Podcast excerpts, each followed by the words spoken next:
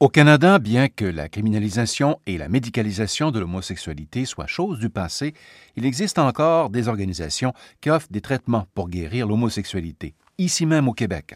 L'Alliance Arc-en-Ciel au Québec a présenté récemment un mémoire intitulé Qui veut guérir l'homosexualité? Ces pratiques de réorientation sexuelle-là euh, sont euh, le plus souvent assez cachées euh, se font pas vraiment dans l'espace public. Oui, il y a quelques groupes qui offrent là vraiment ce qu'on appelle plus des thérapies de conversion, là, donc vraiment des, des, des, des, séances, par exemple, qui peuvent ressembler à de la thérapie, soit de groupe, soit en individuel, euh, pour euh, vous faire euh, changer, par exemple, votre orientation sexuelle. Louis-Philippe Tremblay est directeur général de l'Alliance québécoise Arc-en-Ciel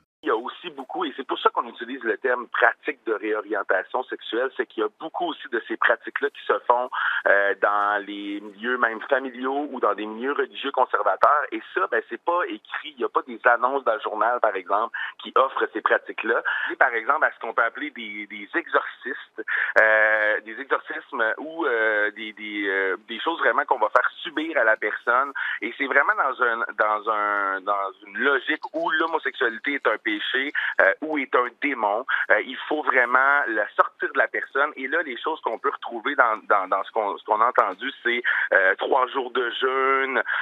ensuite, ben là vraiment une séance qui va durer plusieurs minutes et plusieurs heures, dans laquelle on va crier dans les oreilles de la personne, on va lui faire faire des prières et, et, des choses comme ça dans le fond là, qui vont qui vont qui peuvent se faire ensuite à plusieurs reprises. Et ce qui est très euh, alarmant, en fait, dans cette situation-là, c'est que les témoignages qu'on a eus, les personnes l'ont vécu alors qu'elles étaient mineures et parfois très jeunes. Euh, on parle de 12 ans là, pour un des participants en particulier. Et peu de gens le savent, mais les médecins avaient encore le droit au Québec d'offrir des thérapies de conversion jusqu'à tout récemment. Euh, nos universités ne forment pas adéquatement les professionnels de la santé sur cette question-là. Les gens terminent leurs études et se trouvent dans les bureaux ou dans des hôpitaux, les CLSC, etc., sans beaucoup d'informations et craignant que l'information qu'ils ou elles possèdent est inadéquate. Bill Ryan est psychothérapeute et professeur de travail social à l'Université McGill à Montréal. Les LGBT hésitent avant d'aller consulter parce qu'ils ont vécu ou elles ont vécu des mauvaises expériences ou ils anticipent des mauvaises expériences négative lorsque la personne dévoile son orientation sexuelle, des commentaires euh, qui présument l'hétérosexualité et qui ne laissent pas la porte ouverte.